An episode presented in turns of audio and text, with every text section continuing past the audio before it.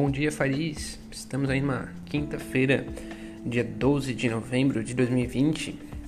Mais aí um, uma semana aí nesse ano especial. Vamos conversar um pouco sobre mercado financeiro, investimentos e estratégias para se adquirir a independência financeira. Fazer aquele breve giro, né, aí pelo mercado. Agora ainda está cedo aí.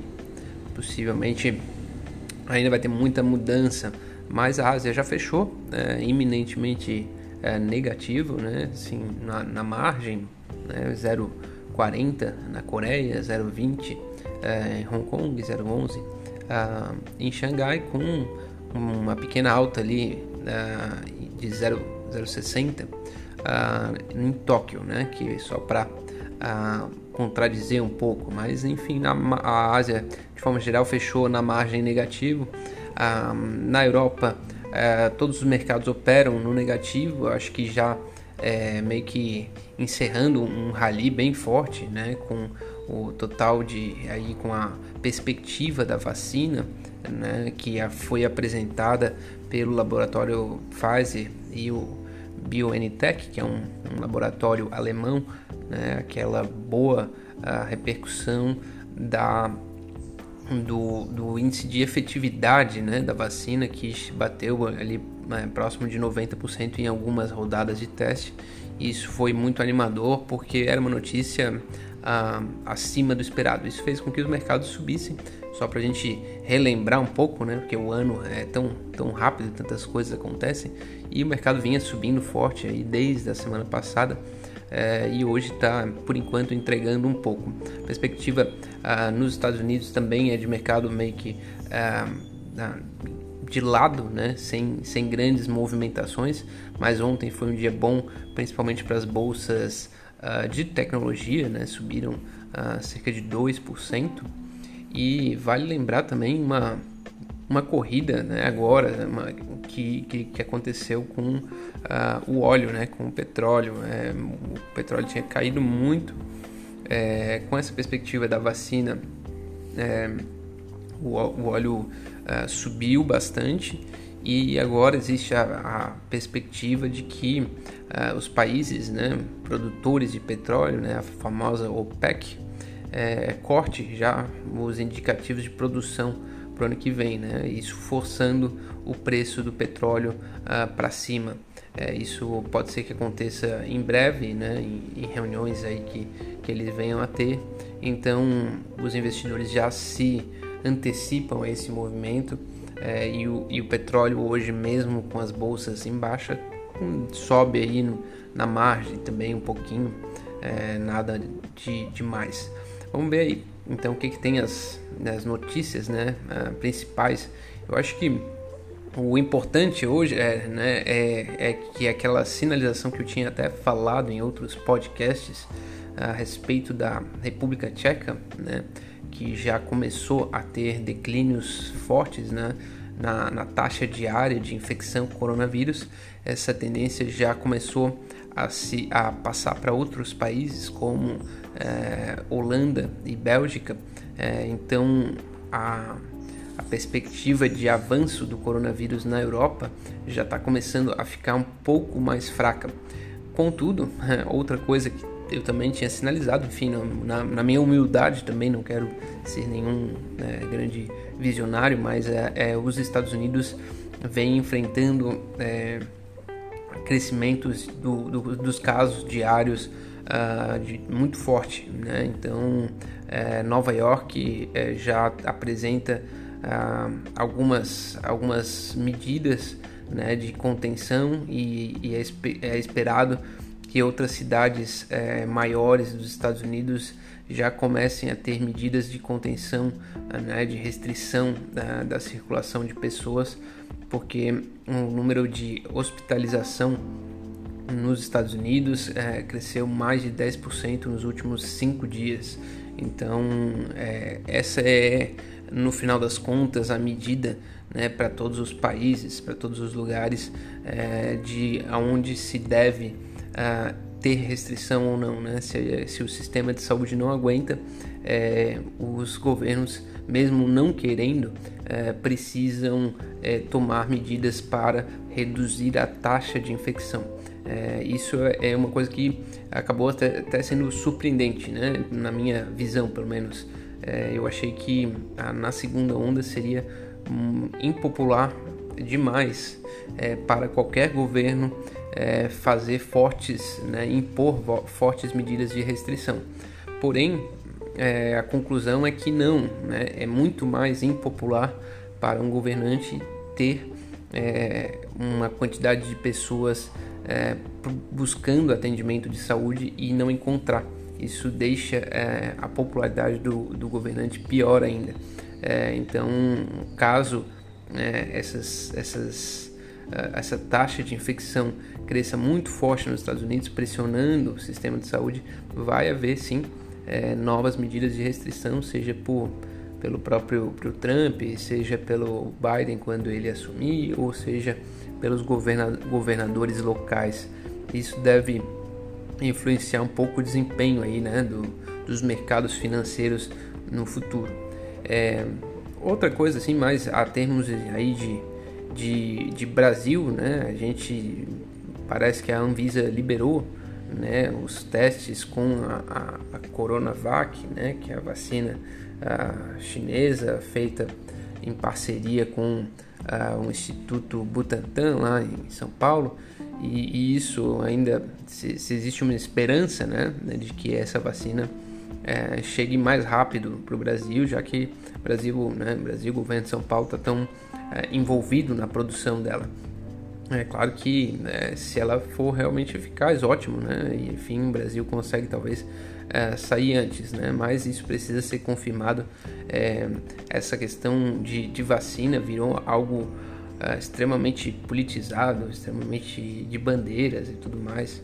É, é, o mundo está um pouco caminhando nesse, nesse, nessa onda mas é, isso não faz muito sentido. Acho que a primeira coisa que a gente tem que pensar é que o vírus é, é, um, é, um, é um ser que mal, mal pode se dizer que é um ser vivo, né? É um, é um pedaço de DNA ou RNA e, e ele não, não, faz a mínima ideia de quem são os seres humanos, ele só quer se reproduzir, né? E é isso que é isso que é o instinto dele, né? Então, ele se reproduz dentro de seres humanos. Né? Então, quanto mais seres humanos imunizados, menor é a possibilidade dele se reproduzir. Isso pode acontecer com uma vacina ou com a imunização de rebanho. Né? As duas coisas estão em processo. Uma delas deve chegar em algum momento, né? e não faz sentido nenhum a gente politizar a ação do vírus. A ação contra o vírus né, tem que se tentar o que, que for possível, né? É, mas enfim, essa é um, uma pequena, um pequeno parênteses aí na, na análise de hoje. Né? No Brasil continua-se né, a, a pensar em Bolsa Família né, e, e microcrédito, eleições uh, de 2020 e 2022. Né? A gente está agora na perspectiva uh, do processo eleitoral que acontece já nesse domingo, né, dia 15 de novembro, e ele tem uma importância que, que talvez seja maior do que muitas pessoas uh, atribuem. Né? O resultado uh, de, de da, dessas urnas elas apontam né, ou vão apontar um pouco uh, de como ah, o cidadão brasileiro está pensando a ação né, dos governantes, seja é, com relação ao coronavírus, seja com relação a muitas outras coisas, né? Então, é, ela, ela é pelo menos um termômetro, né? Se não uma constatação uh, exata do que, do que pensa, mas é um termômetro. É, bom, dito isso, é, eu queria trazer à tona uma, a questão da China. Né? O pessoal conversa hoje muito, aí a China vem sendo politizada. Eu vou é, tentar uma breve análise né, e uma recomendação também. É, no Netflix tem um documentário, eu acho que é histori historiando, história, alguma coisa, é bem curto né, e fala sobre diversos temas. Um deles é a China, e, e esse episódio da China é de, de cerca de 10 minutos. É tão rápido que é difícil de acompanhar. Mas é, juntando aquele, aquele é, vídeo, né, aquele audiovisual com as poucas né, coisas que eu li, é, eu cheguei à conclusão E hoje é o que eu, por enquanto, o que eu acredito é que é a verdade é que a China ela foi subestimada é, pelo mundo todo até é, depois de 2008. Né? Então faz muito pouco tempo que a China foi subestimada, mas não só subestimada. É, a China foi vista como é, um grande mercado consumidor para um mundo desenvolvido. Né? Os Estados Unidos é, e todo o mundo fez grandes concessões à forma como a China fazia negócios, a forma como as instituições da China funcionavam, porque queriam a contrapartida de entrar no mercado chinês. Afinal de contas, são bilhões de pessoas que são potenciais consumidores né, do McDonald's, da Nike, do Google, enfim, por aí vai. Né? O Google acabou tendo problemas e saiu de lá. Talvez hoje esteja até se arrependendo, né? porque poderia ter um valor muito maior de mercado caso tivesse conseguido é, se adaptar às restrições do governo chinês. Mas o fato é que o Brasil até é, depois de 2008 via a China como um grande mercado consumidor e não acreditou que ela fosse um possível competidor em termos de tecnologia e economia e, ge e geopolítica, né? Enfim, de, é, acreditava que isso não, não seria viável, porque de fato os números são impressionantes, né? Os números da, da China e daí esse pequeno documentário mostra até 2008 o PIB chinês é, não dava um terço do americano.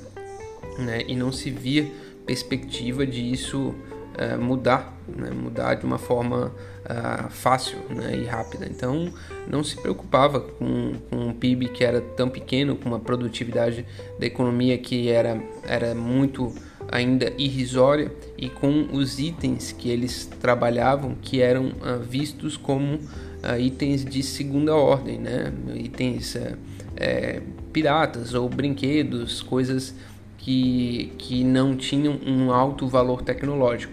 A verdade é que os, os chineses já estavam planejando a virada né, e conseguiram fazer essa virada no auge né, da, da crise mundial. Né, eles tinham recursos é, tecnológicos, financeiros né, e, e econômicos para fazer a virada né, tecnológica, geopolítica e tudo mais, e fizeram. Né? E daí hoje o Brasil, o, Brasil, o mundo, né, lida com a China como o futuro, a futura potência mundial é, e na área tecnológica, econômica e tudo mais, e com poucas, uh, pouca margem para segurar isso. Uh, e isso não é porque é China, isso qualquer outro país né, que se destacasse.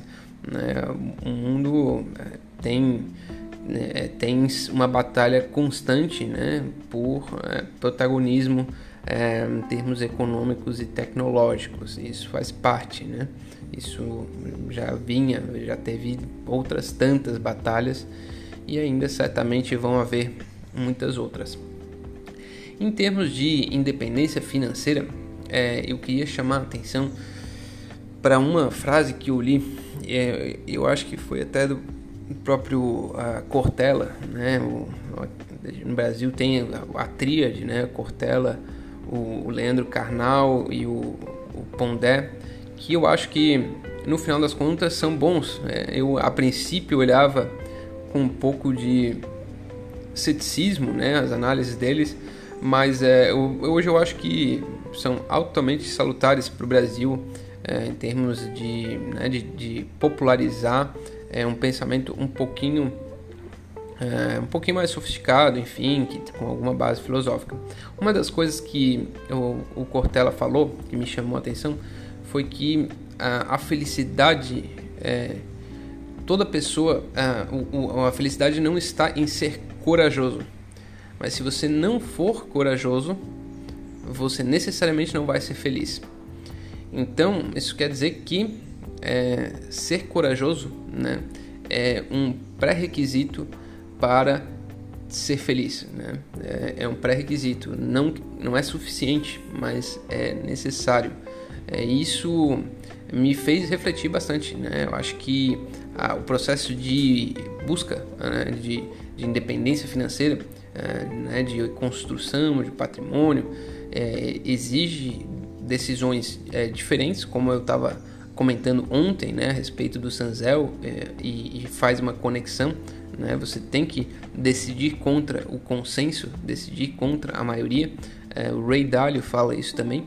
É, mas isso não é suficiente, né? Você precisa é, de um pouco mais do que isso. É, então existe esse equilíbrio, né? Essa linha tênue.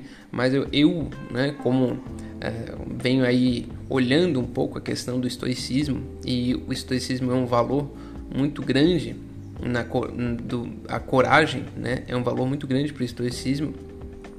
E a coragem, ela é um sentido bem amplo, né? Às vezes a gente tem a, a visão assim de coragem é o é o é o, o guerreiro que vai na frente, né, e sai desbravando. Às vezes coragem é é humildade de pedir desculpa, né? É, coragem é a reconhecer que está errado, né? Coragem é fazer a coisa é, mais é, banal e humilde, né? Porque isso exige coragem mais do que às vezes ser o guerreiro, né? O guerreiro, ele necessariamente vai ser visto por uma plateia e ser aplaudido e tudo mais. Então, você tem esses benefícios. Agora, limpar é, a, sujeira né, do chão que as pessoas passam, é, isso exige bastante coragem também, né? Porque as pessoas vão olhar para você é, limpando sujeira vão pensar, mas que pessoa detestável, né? Mas se você tiver essa coragem, que ela pode ser é, de várias formas, não só dessa, né? mas vale frisar que a coragem não é só o, o coração valente, é, ela pode, ela, ela é uma pré-condição para que você seja feliz, né? E na minha visão também é uma pré-condição para a independência financeira. É, bom, com essa encerro aí o podcast de hoje. Espero que todos tenham uma boa quinta-feira. Um forte abraço e amanhã conversamos mais. Até mais.